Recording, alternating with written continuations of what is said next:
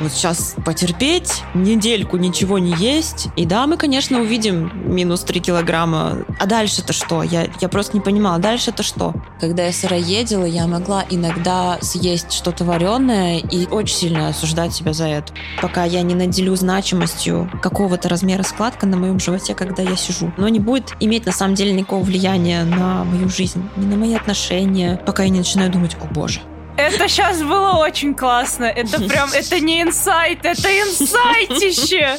Подкаст «Я так чувствую». Мысли, которые помогут девушкам начать лучше понимать себя. Всем привет, мои самые любимые, самые спортивные, самые прекрасные слушательницы подкаста «Я так чувствую». Сегодня у нас с вами коса найдет на камень, и мы поговорим про отношения с телом и про то, как вообще внутреннее состояние и ваше отношение к самому себе влияет на остальные сферы жизни. У меня в гостях замечательная, прекрасная, невероятная блогер, предпринимательница, мама и основательница проекта Fit and Zen Таня Минт. Таня, привет! Приветики, очень рада всех слышите, что все слушают меня. Ха-ха. Давай начнем с твоей истории. Как только ты начинала вести блог, mm-hmm. насколько я знаю, насколько я это помню, это было в Мезозое очень-очень давно уже. Ты такой, э, это сторожил запрещенных Динозавр-блогер я. Да, да, да, да. А, вот с чего все начиналось? Какая твоя точка А была? А, ты имеешь в виду относительно блога или относительно тела, или точка А в какой области ты про что спрашиваешь? Я думаю, что это взаимосвязано. Как бы у тебя же блог был связан со спортом? И изначально только с питанием, потому что я не сильно спортсменкой была. Я относила себя к тому типу людей, которые считают, что им нужно как-то особенно питаться, очень чисто, классно и правильная диета какая-то существует, и все остальное тогда будет хорошо. Типа жопу с дивана можно не поднимать, ты будешь здоров, если будешь есть одни овощи, листики и морковки. Но спойлер, все вообще наоборот. Кстати, просто научные исследования говорят о том, что гораздо эффективнее и влияет более позитивно на продолжительность жизни и здоровье, если ты активный человек. В общем, если выбирать э, что-то лучшее, то лучше будет выбрать есть картошку фри, пить пивас и ходить стабильно годами на тренировки там в зал, не знаю, два-три раза в неделю, чем э, лежать э, на диване, смотреть передачи «Сахар зло» и есть капусту. Это гораздо более негативно влияет на нас, чем бутылка пива и штанга. Ну, серьезно. Вот такие дела. Сахар зло. Хорошо, класс. Так, у тебя был блог про питание. Да. А что внутри в этот момент происходило? А, внутри меня? Ну да. Сердце билось, легкие дышали. А, так, значит, у меня был период, когда я пробовала для себя всякие разные типы питания, и блог начался с того, что я его активно начала вести и что-то рассказывать, когда я пробовала сыроедение. То есть ты ешь только сырые фрукты, овощи, орешки там замачиваешь, ничего не греешь, и, соответственно, только растительные продукты, ничего животного. Я на такой диете продержалась года четыре, наверное, но это дофига. Все в шоке. А, но это было так у меня сильно испортилось здоровье и психика. Но знаешь, э, это же определенного рода, если можно так сказать, сектантство какое-то, да, то есть есть э, очень э, жесткие рамки. Если ты заходишь за них, то общество, в котором ты находишься, оно тебя осуждает, а не поддерживает, то есть буквально хочет вытолкнуть, выжить тебя, осудить, что ты не подходишь. Есть какая-то вера, да, то есть там, не знаю, если у женщины пропали месячные, то это хорошо. Нам все равно что это не физиологично и грозит проблемами со здоровьем, мы тут верим, что это все хорошо. Не знаю, там энергии фруктов, энергии солнца, ну, в общем, такая вот э, определенная религия. И вначале, чтобы как бы в этом держаться, приходится уверовать что это все действительно так, так легче, мне это нужно, мне это помогает, вау, я чувствую какие-то волшебные эффекты, я так себя прекрасно чувствую, я парю, я летаю, я порхаю, но это длилось э, недолго, если разделять на какие-то временные отрезки 4 года, что я была а, в этой системе. Наверное, через год или полтора я заметила, что мне на самом деле становится хуже и в физическом плане, и эмоционально тоже мне не очень. Вот, во-первых, у меня отсутствовали месячные, во-вторых, у меня испортились сильно зубы. По витаминам анализы, это дефицит, анемия, дефицит витамина В12. Ну, в общем, это все известно, чем э, вот эти негативные последствия растительных всяких диет, если это не делать с умом. Через какое-то время у меня развилось э, компульсивное такое поведение, переедание. Ну, поскольку это сильное ограничение, да, типа как питается обычный человек, э, и как он живет, какую социальную жизнь он живет. И когда ты меняешь это все на ем только огурцы, помидоры и персики, и никуда не могу ходить, потому что, ну, кто мне может предложить огурцы, помидоры и персики? В ресторанах обычно другое подают. Друзья обычно по-другому mm-hmm. отдыхают. И это сильно меня надломило. Я помню, что в какой-то период я перешла на веганство, то есть это более мягкое да, такая система в сравнении с сыроедением. Можно что-то готовить, можно горячее есть, какие-то, в общем, ну, гораздо более разнообразным становится меню. Но я все равно сильно переедала. Это история просто, которую я рассказываю везде, куда я прихожу, потому что она такая яркая для меня. И обычно спрашиваю, да, что ты помнишь такое, что случилось, что ты поняла, что ну все, типа, пиздец какой-то происходит. И вот я помню эту историю, что я сижу на кухне у себя одна дома, и я сварила себе кастрюлю чечевицы чечевицы, просто вареная чечевица. Вроде бы не очень вкусная, да? Чем обычно объедаются люди? Там мороженое, чипсы, не знаю, картошка фри, вот это все вкусное.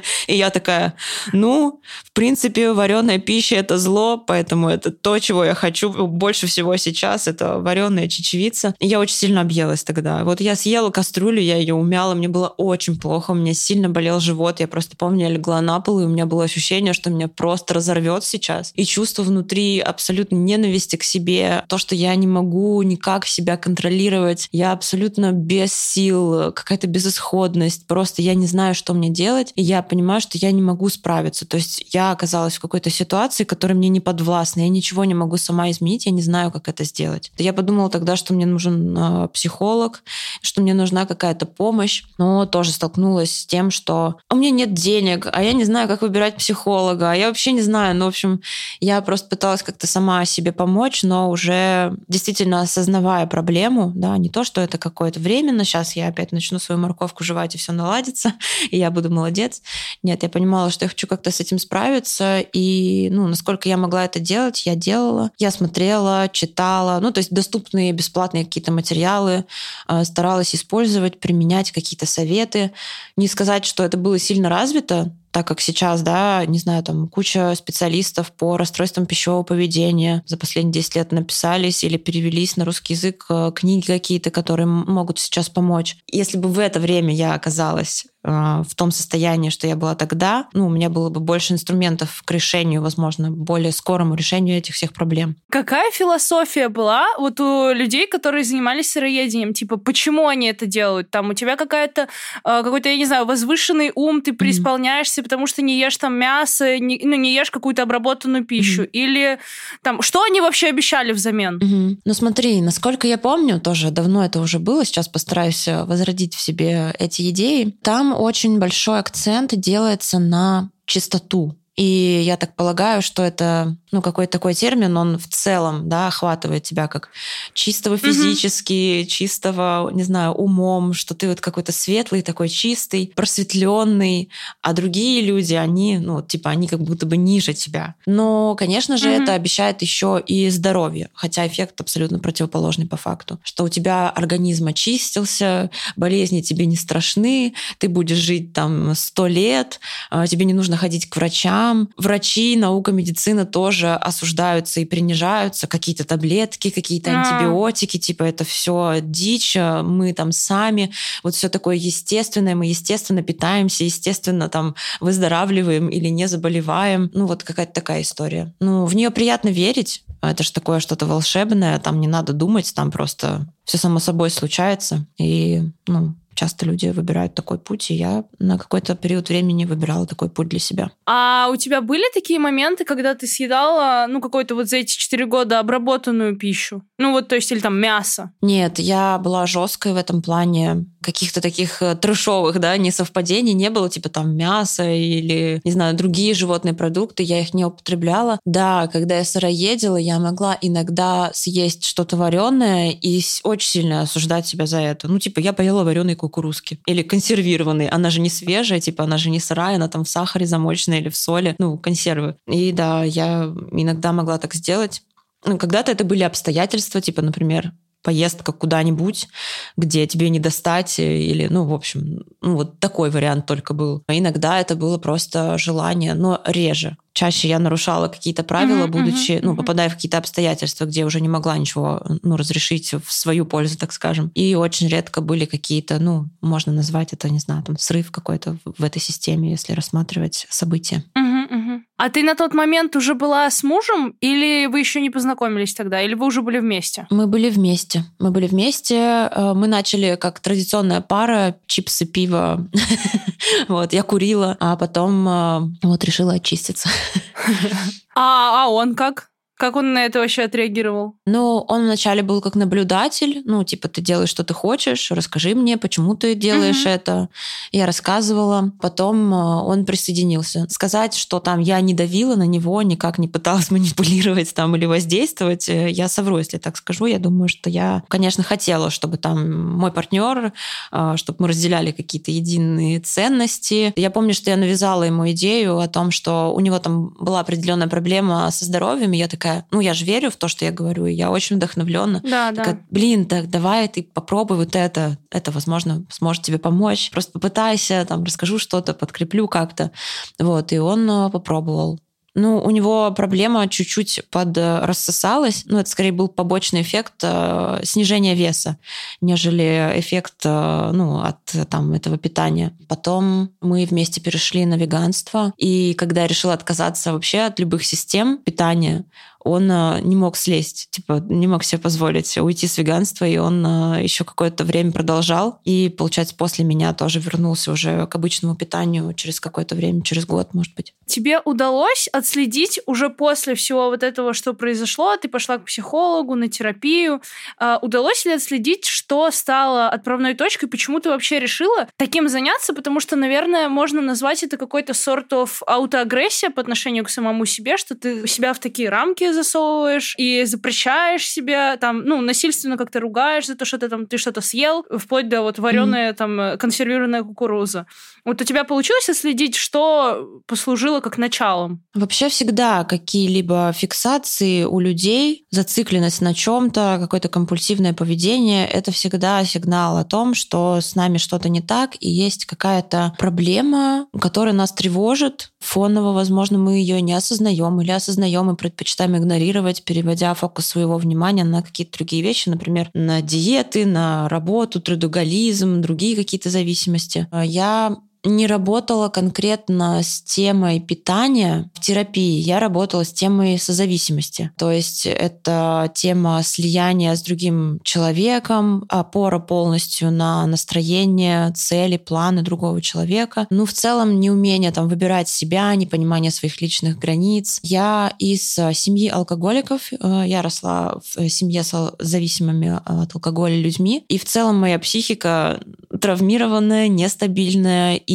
эта история, ну, как-то связана с тем, что, ну, с какие, какие психологические проблемы у меня были. Я думаю, что непринятие себя и какие-то компульсивные действия, это все связано с тем, что, ну, я в какой-то степени, можно сказать, больной психический человек. Какой-то конкретной проблемы, типа там, мама меня не любила, поэтому я там наказывала себя диетами, но я не могу это обозначить, потому что я вижу это как что-то более глубокое, да, и запутанное, что не сказать, что ну вот это так, потому что это вот так. Просто мне было тяжело, uh-huh, uh-huh. часть моей жизни, и я как как-то моя психика пыталась с этим справиться, хватаясь за какие-то варианты, какие-то идеи, и эта история была одна из них. Я рада, что я это преодолела. А когда началась терапия, сколько по времени заняло восстановить какой-то, ну, маломальский контакт с телом? То есть, когда ты, ну, настолько в такие тоже жестоких рамках существуешь, я думаю, это довольно-таки сложно. Ты перестаешь чувствовать, а что я хочу, а что я не хочу. И когда mm-hmm. вот эти, как бы, как шоры срываются, когда ты понимаешь, что все, теперь мне можно там все, мне не обязательно есть только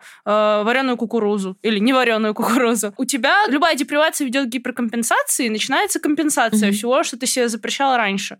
Вот как долго длился вот этот период от момента, когда ты сняла ограничения, до момента нормализации, когда все, у меня уже не сносит крышу, я могу нормально как-то понимать вообще, что я хочу, что я не хочу. Угу, смотри, это было вне терапии, то есть я еще не успела дойти до стабильных каких-то занятий с терапевтом, и эта история случилась угу. до, то есть я была как бы, у меня не было какой-то особой поддержки и опоры, но я точно помню, что м- вообще таким триггером к отказу и снятию рамок и принятие того, что со мной сейчас будет э, ну, непонятно, что происходить. Скорее всего, там я наберу вес, скорее всего, мне снесет крышку. Я прочла книгу Светланы Бронниковой «Интуитивное питание» и что-то там, что-то там. И она сильно на меня повлияла, эта книга. И после нее приняла решение, что я больше сидеть на диетах не буду. А, я, кстати, была убеждена, что я действительно не буду, но потом, спустя какое-то время, я поняла, что я себя как бы наебала, и на самом деле я еще раз посидела в ограничениях, просто не таких сильных, каких-то более адаптированных к нормальной жизни, но все же ограничениях, от которых я после тоже отказалась. Когда я начала есть все, э, вначале было так, что я похудела, потому что я сильно была также сфокусирована на том, чтобы прислушиваться к сигналам а, голода и насыщения. И пока у меня был ресурс да, на то, чтобы это как-то отслеживать, я просто угу. ела то, что я хотела. У меня выходило не так-то много по объему пищи, хотя она была разнообразной. В любое время я ела любые продукты, там хоть ночью встала пописать, мне захотелось дольку шоколадки, я пошла, кайфанула, съела и пошла дальше спать. И мой вес снизился на 4 килограмма там за месяц примерно. И я такая, вау, ничего себе, для меня это был прям шок, типа в смысле. То есть я была убеждена, что ты можешь похудеть, как-то привести себя в форму, только если ты определенную пищу ешь. Не знала ничего там о законах энергии, там, калориях и всего такого. Вот я такая, ага, окей, значит, это что-то, ну, эта еда, получается, она безопасная, потому что я ведь ее потребляю, и со мной не происходит ничего ужасного, а даже наоборот, как будто бы я двигаюсь к какому-то эффекту, которого я на самом деле хотела бы. Кстати, на сыроедении, всяких этих ограничительных диетах я очень сильно набрала вес, потому что я потребляла большое количество продуктов, знаешь, таких плотных. Ну, типа не наесться, да, овощами и фруктами, потому что там много воды, клетчатка и что, все, ни жиров, там ни белков нет. Поэтому ела очень много орехов, ореховых паст, я не знаю, арахисы, авокадо, три подряд ложкой, какие-то сыреческие конфеты, сухофруктов, перемешанных с орехами. Я очень сильно набрала на этом. Когда, получается, эти ограничения снялись, я скинула вес. А потом меня догнал вот этот э, эффект типа типа хочу много есть всего, вообще не могу сказать себе нет. И я опять набрала вес. То есть у меня были такие какие-то качели, да, из э, того, что я хочу есть, не хочу есть, хочу много, хочу мало. Наверное, года полтора меня туда-сюда мотало. Потом между периодами, когда у меня вес стабилизировался и задерживался в одной точке на более продолжительное время, тоже было несколько лет, наверное, таких. То есть я зафиксилась там, например, зимой поднабрала, и вот какой-то период такой зимний, да, я в одном весе. Потом пришло лето, я подскинула. Ну, в целом нормализовалась эта история. Однако после этого я все равно столкнулась с другими проблемами э, психологического характера. Я ушла в трудоголизм. Это другая зависимость. Просто я сменила фиксацию на еде и фигуре на просто другой, другой фокус. Да? Я, теперь я помешана на, на продуктивности, деньгах, заработке, успехе.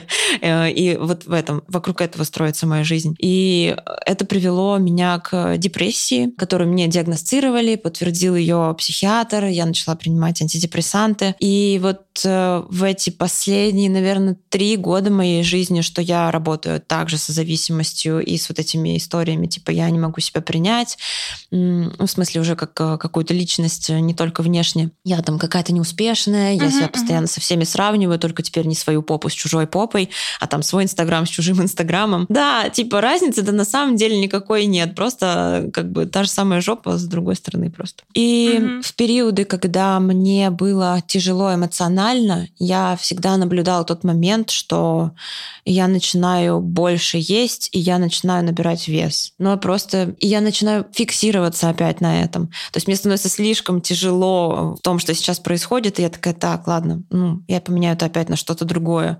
И это ужасно. Это бесконечная смена одной проблемы на другую проблему. Это реально тяжелый путь, чтобы из этого выйти. Но где-то там внизу, в глубине, на самом деле сидит причина, с которой нужно работать, и не помогает ни посидеть на диете, ни заработать деньги, ни сделать какое-то супер творчество, не вдохновить всех, не знаю, что там люди еще выбирают, не получить пять дипломов. Ну, короче, вот это бесконечное какое-то стремление к продуктивности, улучшению, постоянному себя, все лучше и лучше быть, это, ну, как будто бы на самом деле бежать от себя, и это принятие себя и того, кто ты на самом деле такой, чего ты на самом деле сейчас хочешь, насколько это там мэчится с какими-то социально одобряемыми требованиями, рамками. И все это история про то, чтобы все-таки разрешить себе быть собой и типа похер, что скажет мама, что скажет начальник, что скажут твои друзья, кто у тебя, кто от тебя откажется в итоге, кто не откажется.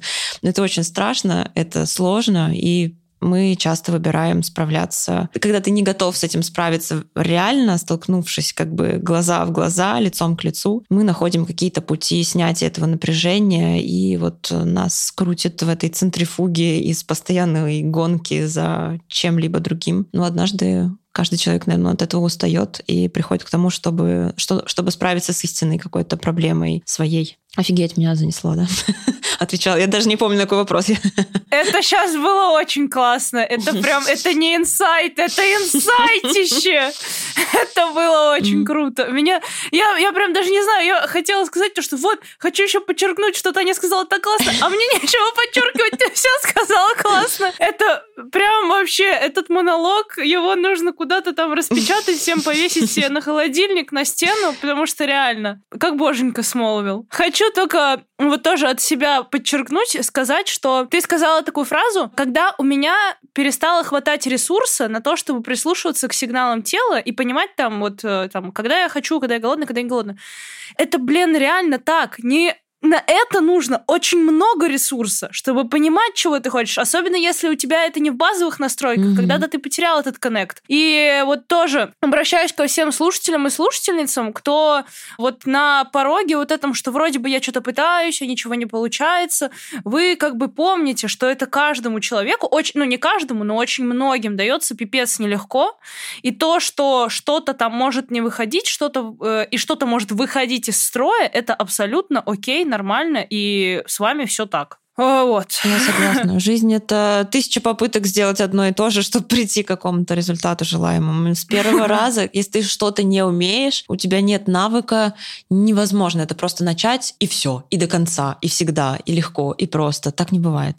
Да, ты э, затронула тему, ну так чуть-чуть докоснулась, э, что у тебя сместился, сместилась фиксация на трудоголизм. Я так понимаю, это связано с блогом и с твоим проектом онлайн-платформа по тренировкам. Да. Fit and Zen. Да. Э, подключайтесь обязательно. Все по ссылке в описании этого подкаста. Да. Вот расскажи об этом, пожалуйста, поподробнее. Как там, как что было, как вообще пришла идея э, родить этот проект? Что, что происходило?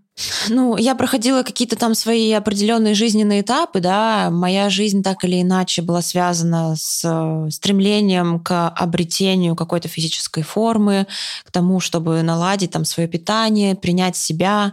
А, я по ходу пробовала различные тоже проекты, марафоны, тренировки, а, там тренировалась с разными людьми. И я везде сталкивалась с тем, что меня не устраивает до конца, как это все изнутри. И я постоянно сталкиваюсь э, с насилием э, со стороны проектов, тренеров. То есть э, мне говорят, ну, ты если хочешь, то ты исключи вот это вот все тебе вот это нельзя, пропускать нельзя, больно потерпи. Но мне это не нравилось. Я искренне считала, что есть какой-то другой метод, подход. Возможно, он не будет таким, не знаю, быстрым, но он будет более результативным, что ли, в плане какой-то долгосрочной истории, да, то есть мы все можем вот сейчас потерпеть, недельку ничего не есть. И да, мы, конечно, увидим минус 3 килограмма. А дальше-то что? Я, я просто не понимала, дальше-то что? Но я понимала, к чему может меня это привести, потому что здрасте, я только что оттуда. Типа, я назад не хочу.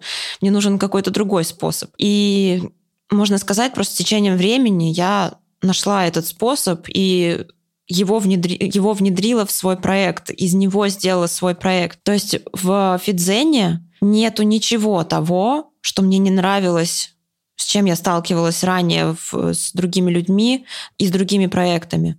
И, и я не даю ему произрасти внутри проекта. То есть я такая, нет, это сорняк, мы его вырываем сразу. Хотя это заняло какое-то время. Потому что когда я пришла в фитнес, там же есть много, да, своих каких-то загонов, правил, люди там пропагандируют свою уже другую пропаганду. И на каких-то этапах э, есть история с э, калорийностью, да, на английском какая-то аббревиатура, но, в общем, если на русский переводить, то это гибкая диета. Типа ты ешь все, что хочешь. Я такая, ага, ты ешь все, что хочешь. Это мне подходит, это точно про меня. Я хочу есть только то, что я хочу, не хочу себя ограничивать. Но там было но. Но в определенной калорийности суточной. Типа, то есть все-таки это ограничение, как ни крути. Но если говорить про методы и способы похудения, то это как бы не нравилось, но это рабочий инструмент, э, это про физиологию. Сколько тратишь, если ты потребляешь больше калорий, чем ты тратишь, ты набираешь вес, если столько же он остается на месте, если меньше, ты теряешь вес. Это как типа дважды два четыре, ты не можешь это оспорить, это просто вот так работает. И я такая, блин, я еще по науке пошла, там исследования, и мне засела эта идея, и мне нужно было как будто бы этот опыт, просто убедиться, что это так. Типа, чтобы когда меня люди спрашивают, а почему ты похудела, а эта диета работает, или а если я исключу сахар, то я похудею, мне нужно было дать четкий э, подтверждение подтвержденный ответ, почему это так работает, или почему это работает, а это нет. Ну, потому что вот, дважды два четыре. У меня другого ответа нет. Хочешь — следуй. Не хочешь — не следуй. Но это типа база, это принцип такой. И какое-то время я экспериментировала э, с этими калориями, с э, нутриентами, э, с тем, чтобы набирать вес и его сбрасывать, что, чтобы контролировать этот процесс. То есть я управляю этим процессом. Вот я сейчас буду делать так, и я наберу там мышцы наберу, накачаю себе там ноги, попу, бицепсы, а вот потом я это уберу, и все. И типа какое-то количество лет, на пару лет я была в этой истории, она меня увлекла, а, я там хотела что-то там такое суператлетичное, но потом я поняла, что тоже я устала от этого, я устала от этих калорий, устала управлять этими процессами, то есть по факту я встретилась э, с мыслью, что я просто хочу жить как обычный человек. Я не фитоняшка, я не спортсмен, я не участвую в соревнованиях, мне ни к чему не надо готовиться. На самом деле я ничего не хочу это считать, думать, взвешивать. По факту я бы просто хотела жить обычную жизнь обычного человека и ну, быть в хорошей физической форме в том плане, что там, мне комфортно в своем теле, я умею приседать, прыгать, бегать, я чувствую свое тело, я гибкая, я выносливая, я могу пробежаться. Ну, общем, я хочу быть просто здоровым человеком, неважно, буду я весить при этом там 65 килограмм или 50, типа просто вот хочу хорошо себя чувствовать. И к этому шла. И когда у меня было это фитнес-увлечение, мой проект отражал это фитнес-увлечение, там рассказывал про калории, а, про вот это, про то. И когда я от этого ушла, из проекта это тоже ушло. То есть э, мой проект — это отражение меня, моего опыта, и я считаю, он имеет право на существование и быть именно таким, каким я его вижу, потому что все остальное, ну, типа, кто-то другой это сделает так правильно, как он считает нужным, а у меня будет вот про это. Как быть обычным человеком, получать кайф кайф от жизни, при этом быть здоровым, активным, любить заниматься э, какими-то активностями, да, находить для себя что-то приятное, важное, делать это правильно, чтобы мы там не насаждали людям какие-то, не знаю, мифы, да, чтобы они не занимались всякой ерундой, вообще даже не думали об этом. То есть мы такие просто сахар, не знаю, шоколад, мороженое, ешь ты когда хочешь. Главное, спрашивай себя, зачем ты это делаешь? То есть тебе сейчас чего хочется? Действительно, там съесть мороженку, потому что сегодня прекрасный летний день, жарко, и ты там немного голоден и, и просто хочешь получить удовольствие, или ты сел, взял пять мороженых вечером и такой, блин, я хочу любви, или я хочу общения, или мне сейчас грустно, или мне тяжело, но я не буду как-то удовлетворять свою потребность в этом тем способом каким-то рациональным, да, который поможет мне эту потребность закрыть. Я просто налуплюсь там сладкого, ну типа нет. Так бывает, мы сочувствуем, но хотим сделать акцент на том, что постоянно так делать э, нежелательно, и лучше работать э, с этим как-то. Но это уже не наша ответственность, да, мы такие, если у вас проблемы какие-то с пищевым поведением, вам нужно обратиться к психологу. Мы здесь просто ЗОЖ, на релаксе, кайфуем от тренировок, научные факты, поможем, прокомментируем технику, все ответим на все вопросы с профессиональной точки зрения именно в этой области. Я считаю, у нас очень классная тусовка в плане того, что когда тебе сложно, да, обычно люди поддерживают и помогают тебе со сложностями справиться. И вот эта атмосфера там в чатах у нас, э, в проекте. Кто-то объелся, кто-то там себя не любит. Мы ему никогда не скажем, о, ты такой, там, или там, люби себя. Мы такие, блядь, да, любить себя — это действительно сложно. И каждый из нас знает, как тяжело, когда ты сталкиваешься с тем, что ты ненавидишь себя, ты не можешь себя принять. Мы это понимаем просто. Мы не пытаемся никак людей изменить, там, выпнуть его быстрее к психологу или сказать, ты перестань грустить, или сказать, там, не знаю, ты пропустил тренировку, какой ужас. Иди срочно сейчас сейчас потренируйся. Ну, пропустил, ничего страшного. Главное, ты сделал уже больше, чем, не знаю, в прошлом году, и ты молодец. Да, кстати, тоже очень важная мысль, что любить себя — это, блин, непросто. Это сложно, это процесс, это ежедневный выбор. Каждый день ты просыпаешься и принимаешь для себя решение, а каким я буду по отношению к самому себе сегодня. Я слышала такой разгон у одной блогерши, что на самом деле считать калории — это вообще useless, не поможет бред, э, ну, и и никак не поможет вам достигнуть какой-то цели там весе, если вы хотите. Потому что у всех людей разный организм. То есть вот есть, допустим, одно блюдо какое-то, котлетка с пюрешкой, да, угу. и если его съем я, если его съешь ты, если его съест еще третий человек, у нас у всех троих оно как будто бы будет разным по энергетической ценности. Оно освоится по-разному. Но знаешь, э, сразу же я возражу так, типа, моя первая мысль, которая приходит в голову, там пюрешка с котлеткой, не помню, я уже давно не считала калорий, ну, допустим, там, э, не знаю, 400 калорий. Не может быть такой разницы, что у этих трех людей у одного будет 100 калорий, у другого 1000. Ну, типа, это, это мизерная, типа, там, не знаю, разница будет варьироваться там в пределах 50 калорий. И это не, не будет мешать, ага, э, мешать ага. понимать э, примерно, какой колораж там у тебя суточный. Безусловно, это индивидуальная история, потому что мы разные, у нас разный обмен веществ, у нас разная активность. И в подсчетах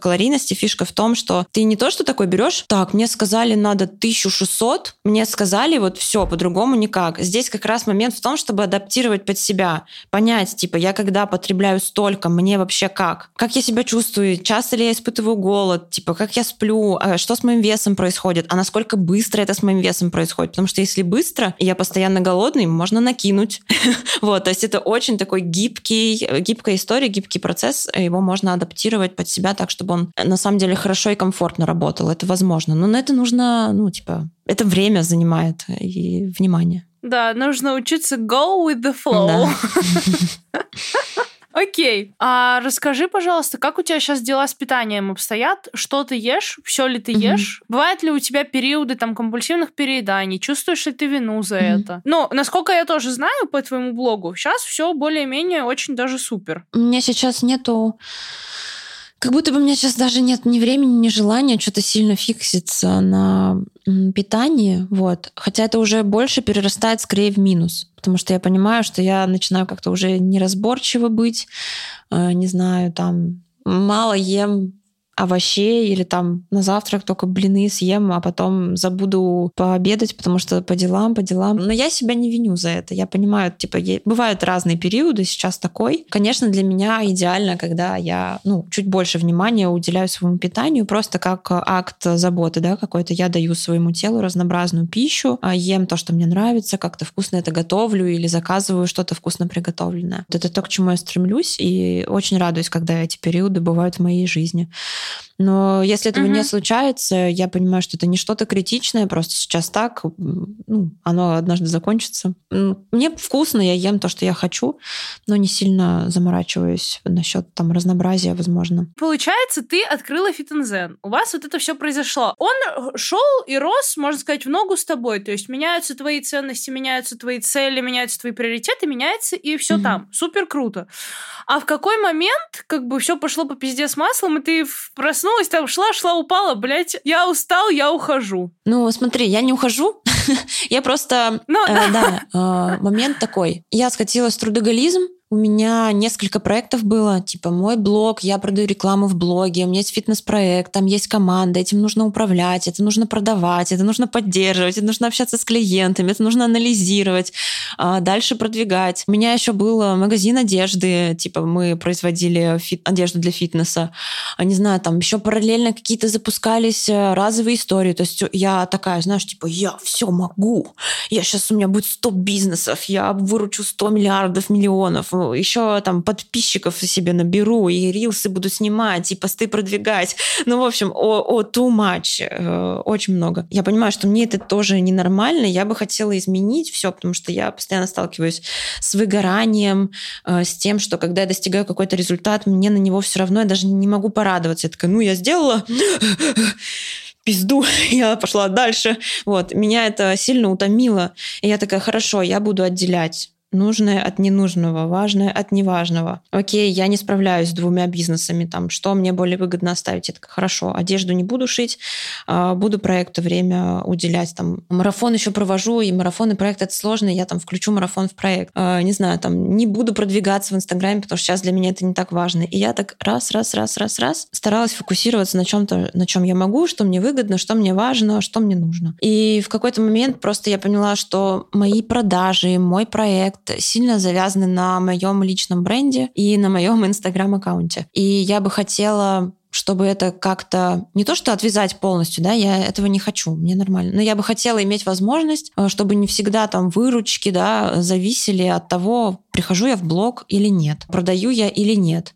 Поэтому для меня было важно организовать все так, чтобы у меня была команда, управляющей командой, чтобы у меня был маркетолог, чтобы они умели это продать как-то и без моего участия. То есть такая, знаешь, опора какая-то, поддержка, что я не чувствую себя, что все только на мне завязано, и вся ответственность только на мне, и на том, выйду, выйду я там в сторис, начну что-то продавать или нет. Я там хочу поехать в отпуск и не снимать оттуда никакие сторисы, и не снимать э, никакие продажи и ссылки ни на что не оставлять.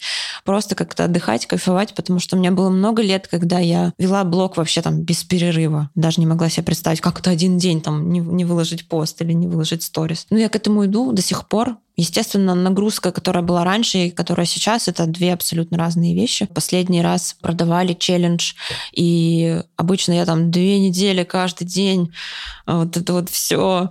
Вот. А тут я вышла, я два дня рассказала, там выручку сделала ту же самую, что и когда упарывалась.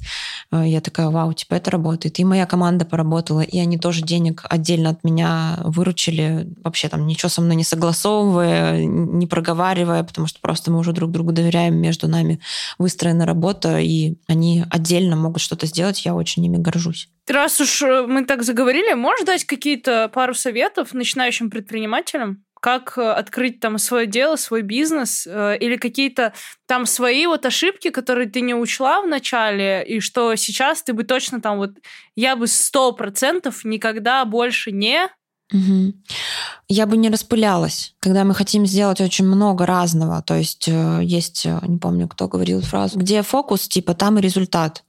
И когда ты на все по чуть-чуть, у тебя везде по чуть-чуть. И ты такой, блин, я типа столько всего делаю, почему у меня так мало? Типа, я не понимаю, что-то со мной не так. Но на самом деле нужно сузить да, фокус типа, над чем я работаю. Типа, даже если это какой-то один проект или одно дело, важно, над чем ты там работаешь. Ты хочешь выручку больше, или ты хочешь повысить, э, не знаю, качество своего товара, получить больше положительных отзывов, то есть над чем, над чем конкретно ты сейчас сфокусированно работаешь. Второе, это безусловно, что одному будет всегда сложнее, но у каждого начинающего предпринимателя есть этот период, когда ты как бы не можешь себе сразу взять команду, не можешь сразу взять классную команду, не можешь сразу взять дорогую команду. Тебе приходится все пилить в одиночку или там на каких-то своих друзьях, э, бартерах, не знаю, э, смешных каких-то оплатах символических ехать. Это что-то такое, чего не миновать, но это нужно, это классно, но потом, пройдя через это, нужно действительно работать над тем, чтобы формировать вокруг себя общество, которое горит твоими идеями, они не то что твоими, они разделяют просто твои идеи, и это становится вашей общей идеей, и легче тогда достигать каких-то результатов в этом. И налаживать коммуникацию между людьми, которые с тобой работают, между, между ними и между тобой с ними, это тоже супер важно. Если есть э, действительно достойная какая-то цель, э, зачем ты это все затеял. Если это приносит прибыль, потому что сложно говорить о каких-то делах. Ну, типа, просто делай то, что тебе нравится, не считай там, сколько тебе это принесет денег. На этом тоже долго не уедешь. Ну, да, какое-то время ты будешь uh-huh. вдохновлен работой, э, не знаю, идеей, но если это не будет э, воздаваться, да, тебе обратно не будут приходить финансы, то сложно на этом далеко ехать, потому что мы все люди, мы все хотим хорошо, комфортно жить, вкусно есть, э, не знаю, там, ездить, отдыхать, и просто так, ну, сложно будет э, в перспективе продолжать все эти занятия. Вот, поэтому нужно так или иначе просчитывать, какие суммы ты хочешь иметь, э, что для этого нужно сделать, сколько для этого нужно продать, какую-то там декомпозицию сделать, типа, если я хочу там миллион рублей в месяц, то сколько чего мне нужно продать, а как это продать. Ну, то есть какой-то план, он так или иначе должен быть. Не каждый начинающий предприниматель, он э, человек-табличка или человек-расчет. То есть мы же часто просто идейные люди, мы такие, нам надо вот это, я так хочу это сделать, и чтобы там мои идеи распространились, люди этим пользовались. И классно находить себе партнера. Партнера можно находить и на начальном этапе, то есть это не в найме человека, типа ты такой, так, у нас матч, я умею вот это, а ты можешь вот это, давай вместе. А, это тоже здорово, потому что так, я думаю, будет, будет просто быстрее идти прогресс, да и в целом, как-то, мне кажется, вдвоем всегда проще. У меня тоже есть... Э, ну, это человек в найме, но я считаю его партнером. Просто эта девушка появилась позже, а, чем когда я начинала, только-только начинала свое дело. Вот, но без нее бы точно не справилась и не имела бы сейчас того, что имею. Мы бы не имели этого. Она как раз-таки такая, знаешь, структура, а я вот этот импульс творчества, какая-то да, зажигалка, и мы друг друга дополняем. Это здорово. Класс. Слушай, а когда ты начала видеть первые результаты от проекта, у тебя это повлияло на какое-то внутреннее самоощущение, самооценку, там вот, бля, какая же я все-таки классная? Вот что-то было такое? Да, оно было и было по-разному. То есть были результаты, которые вау, и из-за чего я считала, что я классная. А было такое, что результаты были хуже, чем я ожидала. Или их не было, то есть не сработало что-то. И да, я прослеживала такой момент, что это влияет на мое самоощущение, насколько я там молодец, насколько я классная. То есть у меня была какая-то задача, да, я бы хотела в своей жизни не оценивать себя своими результатами. Типа, я в любом случае молодец, я же делала, я делала то, что я хотела, я старалась, я работала, я тратила свое время, я верила в то, что я делаю.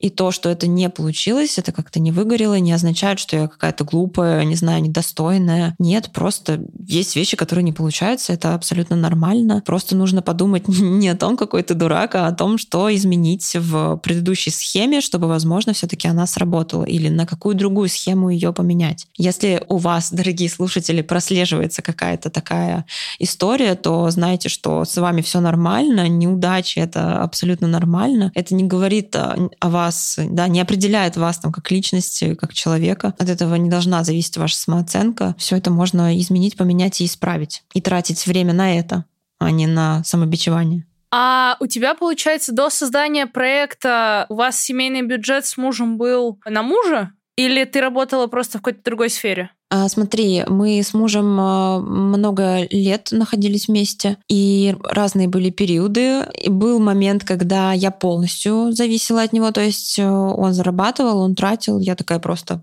дай поесть. вот. А, были периоды, когда он зарабатывал а я, знаешь, чуть-чуть себе выручала какие-то деньги, там, не знаю, пойти там чисто маникюр сделать у него не просить, да. Я продавала кухонную технику из дома, знаешь, это типа не где-то в магазине, а просто так, банчила, так скажем. Я делала маникюр у себя дома, я на мастера маникюра отучилась. Я фотографировала, то есть где-то там по чуть-чуть, то такой период, то такой, но я могла, ну, типа у меня были почти всегда на регулярной основе какие-то личные деньги, их бы не хватило, если бы я жила одна, там, знаешь, снять квартиру, не знаю, заплатить за учебу какую-нибудь, там на такси разъезжать, нет, такого не было. Но вместе как бы нам было комфортно, мы справлялись. Когда у меня появился проект, я начала зарабатывать больше, чем мой партнер, и мои запросы как бы они выросли, да, и для меня было нормально, типа, так, ну, у меня есть деньги, мы будем заказывать еду все время домой или там ужинать только в ресторанах. Я буду платить, я этого хочу. Типа, я хочу пойти с тобой, я, типа, не хочу, чтобы делилось все так. Типа, у тебя нет денег, ты себе готовь э, на завтрак яичницу, а у меня есть деньги, я пойду есть сырники в ресторан. Типа, ну, come on, нет. Вот. И там какое-то время я его поддерживала и помогала там в чем-то, и могла сделать какие-то крупные покупки. Ему вначале было это некомфортно, но потом, ну, типа, это стало просто нормой. Э, ну, все было классно, хорошо. Потом мы вышли на какой-то примерно одинаковый уровень достатка. Просто муж занимается офлайн бизнесом и это понятно, что как дважды два четыре, что я могу быстрее и больше выручить денег, но что теперь ему тоже, что ли, пойти э, и работать в онлайне? Нет, там просто другие процессы, другая скорость реализации идей и всего такого, поэтому по-разному было. Класс. Слушай, а как э, э вообще изменения в теле влияли на отношения с мужем и влияли ли они вообще? Как он относился, как он реагировал? Он никогда меня не принижал, не там абьюзил, не оскорблял меня, не комментировал мое тело как-то типа ты что-то стала толстая, там, не знаю, я тебя больше не хочу или не люблю. Он так не говорил, но я не знаю, казалось мне это или не казалось, но я была убеждена, скорее в том. Я была убеждена и не поднимала этот вопрос э, именно с ним. То есть я предпочитала сама там себе что-то подумать, что типа такая я набрала вес, но, наверное, я все-таки ему меньше нравлюсь. Uh-huh, uh-huh. И я как-то не выносила особо это, знаешь, типа, давай обсудим, а правда ли это так. Возможно, я боялась услышать честный ответ, что типа, ну да, это так, поэтому предпочитала не спрашивать. Но он не проявлял это как-то, знаешь, явно, что ему там что-то не нравится что-то ему не так. Он меня также обнимал, также целовал, говорил, что любит, там, мы занимались сексом. Ну, то есть было все нормально. Но, знаешь, он реагировал на мое похудение, типа, он как-то, мне казалось, он больше а, проявляет ко мне внимание, когда я чуть более стройная. Но я не фиксировалась на, на, на этом. Ну, так и так, типа, ладно, что я не могу все равно на это как-то влиять, просто по-разному бывает, и пускай будет как будет. Но на мое самоощущение это сильно влияло. То есть, когда у меня было там, на мой взгляд, лишний вес, я такая, блин, я типа себе меньше нравлюсь, я там не хочу на себя так часто в зеркало смотреть, или там мне не нравится какая-то обтягивающая одежда, и это в целом влияло на мою самооценку, и в том числе там на сексуальное желание, что там я, например, не знаю, я не нравлюсь себе и, и не хочу заниматься сексом, или не хочу как-то, знаешь, привлекать к себе внимание что там я не накрашусь, там не как-то оденусь, чтобы, знаешь, на, те, ну, на меня смотрели. Я это просто не хочу. Ну, как-то так. Ну, то есть влияло, влияло по-разному было. А период, когда вот ты сказала, что тебе диагностировали депрессию, это вообще как давно было? Это было в начале 2020 года после того, как я переболела ковидом. Кстати, ковид э, часто считается спусковым крючком э, всяких депрессивных состояний. Mm-hmm. Возможно, это тогда ну, как-то повлияло, не знаю. Но да, вот э, я помню, что в январе мы с мужем полетели в Турцию, в Каппадокии отдыхали, там было очень красиво, а мне было очень плохо. Я просто лежала в ванной и плакала, потому что меня ничего не впечатляет. Я просто... У меня впервые было такое, что я в путешествии, и я хочу очень сильно домой, потому что мне прям, мне прям больно от того, что вокруг. То есть я от понимания, что мне это не нравится, я не хочу это все смотреть, мне это вообще никакой радости не доставляет. Просто хочу домой в кровать лежать, смотреть в потолок. Вот. И я тогда вернулась с путешествия, созвонилась с психиатром, он меня проконсультировал, назначил антидепрессанты. И как вообще жизнь текла после этого момента? Вот что изменилось? Это был такой, ну, до сих пор э, путь э, познания себя, что ли, в истинном каком-то ключе, признание каких-то вещей, которые раньше не хотелось замечать, открытие чего-то нового о себе. Тяжело. Э, несколько раз мне отменяли антидепрессанты, но депрессия возвращалась заново. Вот. Для меня это было каждый раз очень болезненно, потому что кажется, блин, типа я без таблеток, просто типа депрессивное говно, которое там разлагается, ни на что не способно, мне придется всю жизнь пить таблетки, типа это не поправить. Сейчас мне, кстати, заново отменили прием препаратов, но я что-то в более, в более расположенном настроении в этот раз. Ну, что типа у меня нет страха uh-huh, uh-huh. сейчас того, того, что это вернется. Я просто либо спокойно к этому отношусь уже, ну, вернется и вернется, значит, это подсветит какую-то проблему, которая до сих пор существует. А не вернется, ну, значит, я все хорошо, и я молодец, и справилась. А как ты можешь это состояние описать? А, депрессии? Да. Ну вот, э, да, когда тебе не радует ничего, то, что обычно радует, да, там, типа, ты там встречаешься с друзьями, какая-то тусовка, обычно ты наслаждаешься общением, не знаю, смеешься, а тут ты такой, блядь, просто заткнитесь все, мне вообще ваши шутки не смешные, меня все раздражает, я не хочу находиться в обществе, в целом не хочешь общаться с людьми, ни с какими. Контакты, коммуникация дается очень тяжело. Типа потому что ты настолько подавлен, а ты когда видишься с кем-то, ты не можешь себе просто позволить быть настолько подавленным, потому что тебе нечего абсолютно сказать, тебе без разницы, как у человека там дела. Тебе все равно, что нужно там рассказывать, как у тебя дела, ты не хочешь ничего рассказывать. Лежишь, все лень, лень пойти в душ, не знаю, просто очень грустно, как-то беспомощно, все такое бесполезное, бессмысленное. Я помню, я просыпаюсь и думаю, ёб твою мать, день опять начался, какой ужас, типа мне впереди ждет еще один день, а я не знаю его смысла, не знаю, зачем вставать, зачем идти на тренировку, зачем работать, зачем есть. В общем, просто такое тотальная безысходность какая-то. Это ужасно. Это очень грустно. Если вы в таком состоянии, нужно пойти обратиться к психологу, психотерапевту. Это очень важно. Ты сейчас вот э, когда ну, думаешь, я не знаю, вспоминаешь, может быть, вот этот период, ты больше к этому относишься как к чему-то, что было нужно тебе, чтобы прийти в ту точку, в которой ты сейчас? Или это скорее какое-то, ну, темное время, и ты рада, что оно как бы закончилось и начался новый этап? Я считаю, что это определенно было нужно. И вообще очень многие события, которые случаются с нами в жизни, которые приносят много боли, которые тяжелые сами по себе, они нам нужны. Ну, типа без них как будто бы очень сложно в действительности понять, принять и осознать, чего ты хочешь, или что с тобой что-то не так, и ты на самом деле хочешь по-другому. Но в том числе я и радуюсь, что это, безусловно, темный момент. Он хоть нужный, сложный, но это такой тяжелый момент, который я рада, что он прошел, я рада, что он не продолжается. Поэтому как бы даже сложно выбрать одно из двух, да, это я признаю в этих периодах и то, и другое. И то, что это было нужно, и то, что это было важно, то, что это было сложно, и я рада, что это прошло. Кажется, самое время для минутки эзотерики в подкасте «Я так чувствую». Это рубрика, в которой я, я задаю два вопроса, которые абсолютно никак не связаны с темой обсуждения. А, первый вопрос — это «Ты веришь в судьбу?» В судьбу? Да. Обычно я отвечаю нет, потому что я такой человек, э, рационализатор, не знаю, а что там научно доказано, а что нет, какая судьба, какой бог. Но что-то в последнее время в моей жизни так много странных событий, которые я никак не могу назвать, кроме как это, не знаю, я уверовала во что-то. Я сама не знаю во что, в судьбу, там, высшая сила, Бог, э, не знаю что, но да, я предполагаю, что есть какие-то вещи, которые не случаются просто так, и они случаются в то время, когда ты к ним, не знаю, может быть, готов, может быть, пора, да, что-то такое. Не могу отрицать полностью, что это существует. Угу.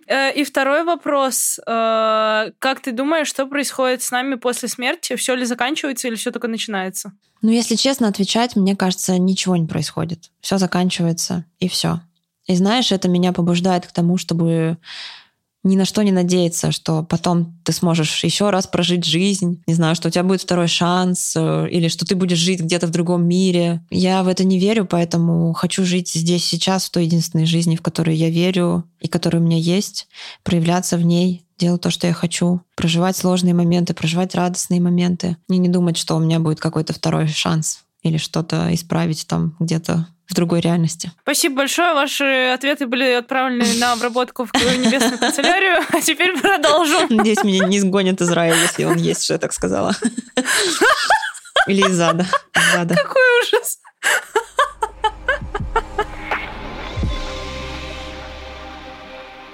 Ты сейчас в блоге очень много транслируешь, у тебя прям несколько highlights есть про то, что как бы тело любое — это норм, целлюлит — это норм. Вообще, э, давайте немножечко сейчас выдохнем, и, ребята, с вами все окей. Вот э, можешь как-то поделиться, немножечко раскрыть, рассказать, какие у тебя отношения с телом? Ну да, начнем с этого. Какие у тебя сейчас отношения с телом? Я стараюсь в себе воспитывать какую-то... Мне не нравится история про я всегда себя люблю. Ну, не то, что она мне не нравится, она для меня просто нереалистичная. Я ее пробовала, и когда я так отношусь к себе, я понимаю, я вру себе. Я не всегда себя люблю. Когда-то я люблю, когда-то я не люблю. Есть вещи, которые мне не нравятся. Но я стараюсь задержаться где-то посередине. Типа, знаешь, есть сейчас, на данный момент времени, какая-то данность. И она есть и все. Ну, типа, когда-то это может закончиться, а может не закончиться. То есть я такое, есть понятие, это боди-нейтральность или нейтральное отношение к своему телу. То есть просто мой нос вот такого размера, а волосы вот такие. А когда я сажусь, у меня вот такая складка на животе. Ну, типа, все, просто, ну, есть и больше никак. А главное, что это по факту, пока я не наделю значимостью какой-то область своего тела, да, типа оно не будет иметь на самом деле никакого влияния на мою жизнь, ни на мои отношения, ни на мою работу, ни на мое там, не знаю, самоценность, проявление себя в творчестве, ни на что не влияет какого-то размера складка на моем животе, когда я сижу, пока я не начинаю думать, о боже. И если я начинаю думать только о ней, что со мной что-то не так, только когда я наделяю какой-то энергией этот факт, он начинает влиять на всю остальную мою жизнь. А так сам по себе не влияет. Поэтому я ну, стараюсь э, думать об этом. И мои отношения с телом всегда какие-то, не знаю, спокойные, знаешь, э, просто мое тело как моя опора, мой друг, который всегда со мной, благодаря которому я могу жить свою жизнь, делать свои дела, вообще пробовать что-то. Я его люблю, уважаю. А когда меня заносит, типа я такая, так, что-то не так. Я думаю, блин, нет,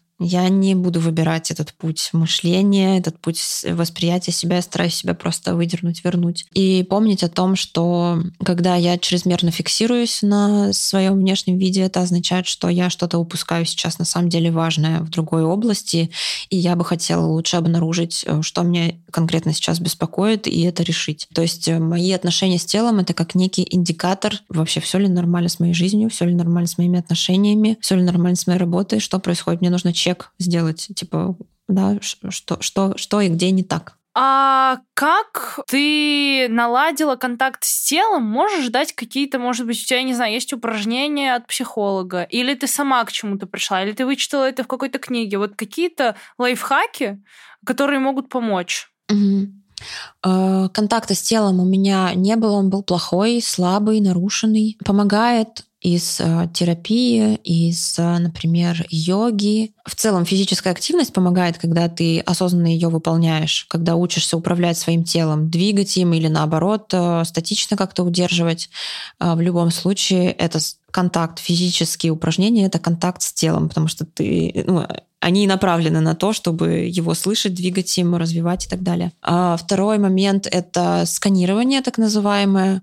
Это в любой момент времени ты такой, так, что сейчас с моим телом. Вот я сейчас сижу, я чувствую, у меня между лопаток уже появилось напряжение того, что я долго сижу в одной позе. Не знаю, там вот мне пережала нога на ногу. Здесь я чувствую, что мне попой нужно получше сесть на стул, чтобы мне было более комфортно. Типа такое сканирование. А что сейчас с моей головой, с лицом? Оно напряжено или нет? Проходишься вот так по всем своим частям тела и просто безоценочно, просто факт, да, такой, так, это здесь вот так, это тут вот так, это тут вот так. И чем чаще это делаешь, ну и не к тому, что типа с утра и по расписанию нужно это проделывать, просто что, имея такую привычку сканировать то, что происходит сейчас с твоим телом физическим, оно налаживает контакт. Ты просто чаще начинаешь э, замечать какие-то вещи, например, которые тебя тревожат или беспокоят, э, какие-то боли. Если они есть, э, значит, есть повод задуматься, почему они есть, что можно с ними сделать, что изменить там в своих повседневных привычках, чтобы чувствовать себя лучше. Третье — это эмоциональная составляющая, которая которая, мне кажется, тоже отображает контакт с телом,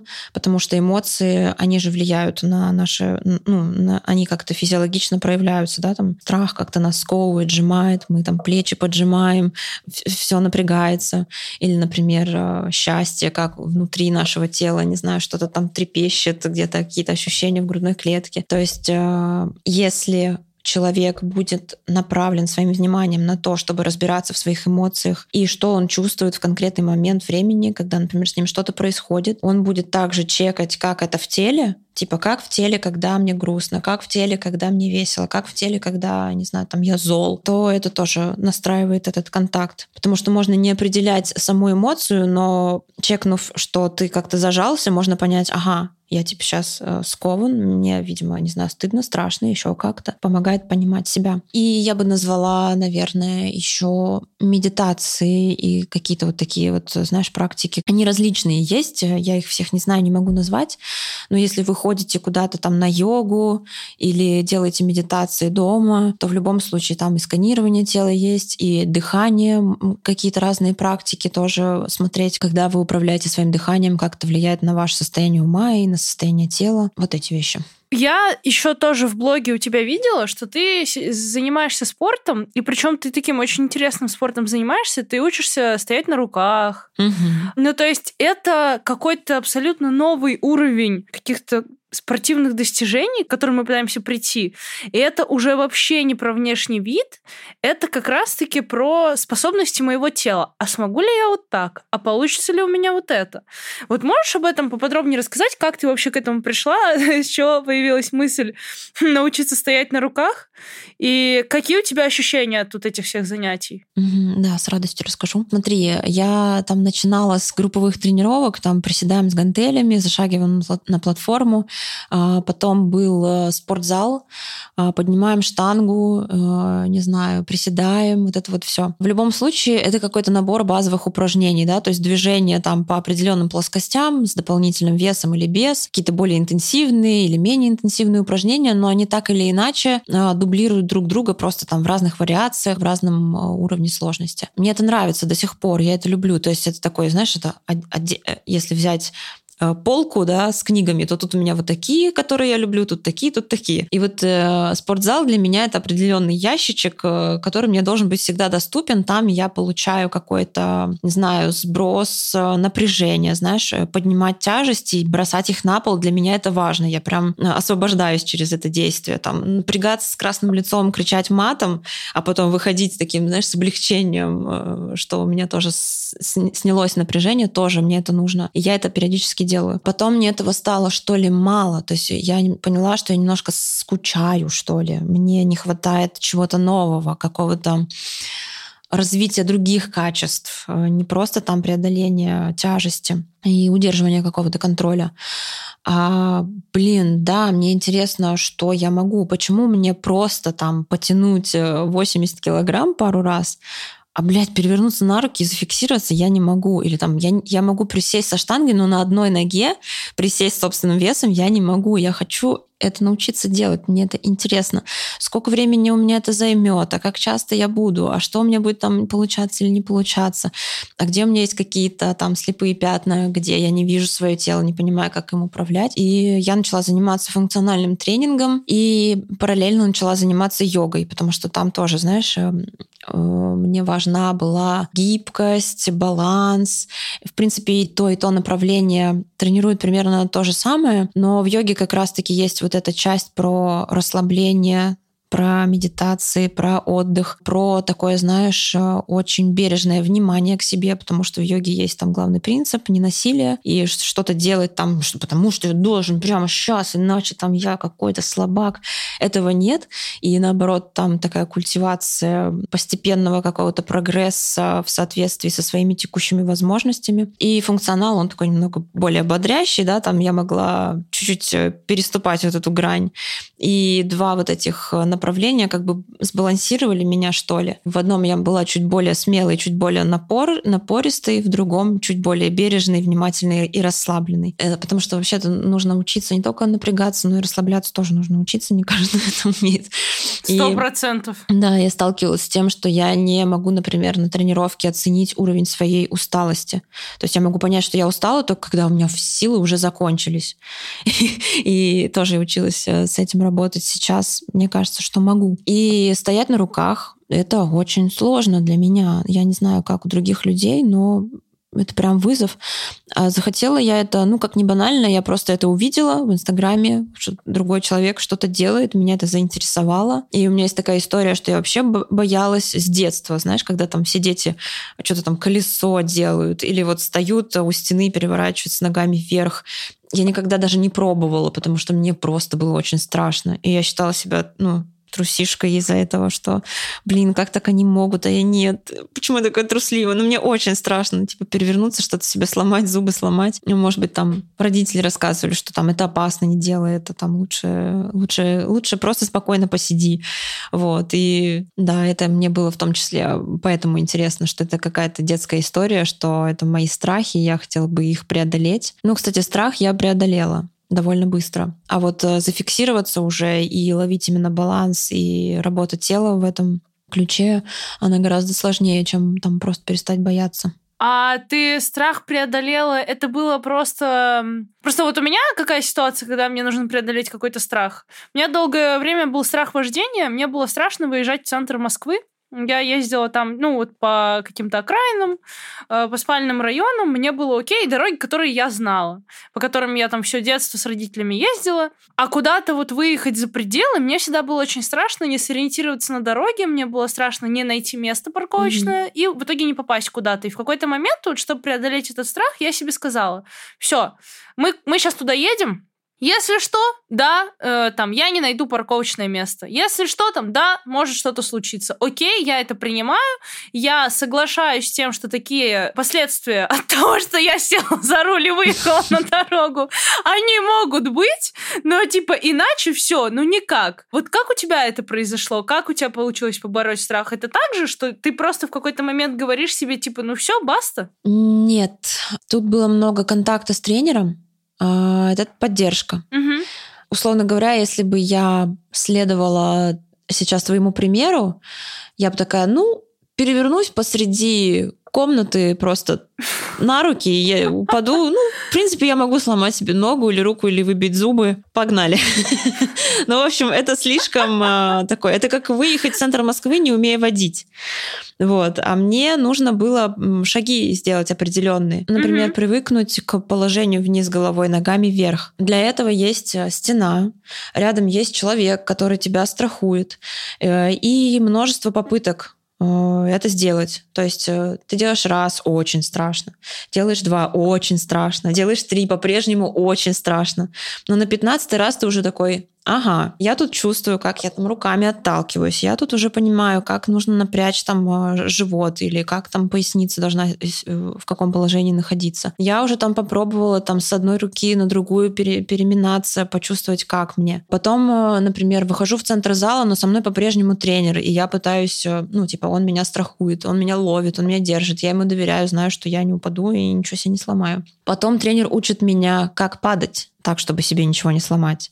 И я уже без опоры, без стены переворачиваюсь и знаю, что нужно сделать телом. Когда меня начинает шатать, я понимаю, что я сейчас упаду. Я учусь выходить э, из, этого, из этой ситуации. И чувствую себя с каждым разом все более и более уверенным. И дальше остается просто бесконечное число попыток, практики к тому, чтобы ну, там, фиксироваться на какое-то количество секунд или там ходить на руках, пока не захочешь э, сойти. Вот, то есть такое поэтапное, не с головой в омут, а очень такая последовательная, аккуратная работа. Класс, класс. Но, но я думаю, не везде она нужна. Типа это не какой-то алгоритм, как со, с любым страхом справляться. Где-то действительно нужно просто пойти и сделать. Например, как я выступать ходила публично. Ну, типа, просто, ну, что? Что, блядь, прошла на сцену, вышла и сказала, а как еще? Естественно, подготовилась, но все готовятся. Да, мне просто было очень страшно. Единственная разница между всеми и мной, это то, что я не могла сделать шаг. И между, между тем, чтобы выйти, сделать этот шаг, уже нет никаких промежуточных э, под, подготовлений. Нужно просто его сделать. Мы с тобой э, так тоже пару раз затронули тему созависимости. И, ну, я так понимаю, что изначально ты пришла в терапию с запросом э, о созависимости с мужем. И это я в терапии узнала, что я зависима. А, угу, а я пришла угу, с тем, знаешь, э, я пришла к психиатру по рекомендации подружки. Я просто к ней обратилась э, с ситуацией, которая меня тревожит, там связанная с отношениями с с другом, вот, и что-то меня что-то беспокоило, мы с ней поговорили, и она мне сказала, Тань, слушай, ну просто если честно, говорит, это не, это не просьба, не наставление, типа не какая-то рекомендация, просто предлагаю. Она говорит, ты когда-нибудь была типа у психиатра? Я говорю, нет. А она такая, ну, может, если тебе интересно, или у тебя есть там время свободное, свободные деньги, то ну, сходи, просто там, ну, может быть, что-то да, может быть, что-то нет. Я такая, хм, Действительно. У меня есть время и деньги, схожу к психиатру. Я такой, знаешь, я человек интересующийся. Ну, то есть у меня, ну, если я что-то могу, и мне предлагают, я такая, да, come on, почему бы и нет. Ты об этом рассказываешь так, как будто это, типа, блин, была в салоне да. у нового мастера по маникюру, типа, если у тебя есть время, если есть деньги, Давай наклеим сходи. бабочку. Я такая, ну, хули, давай. А это действительно со мной работает. Вот.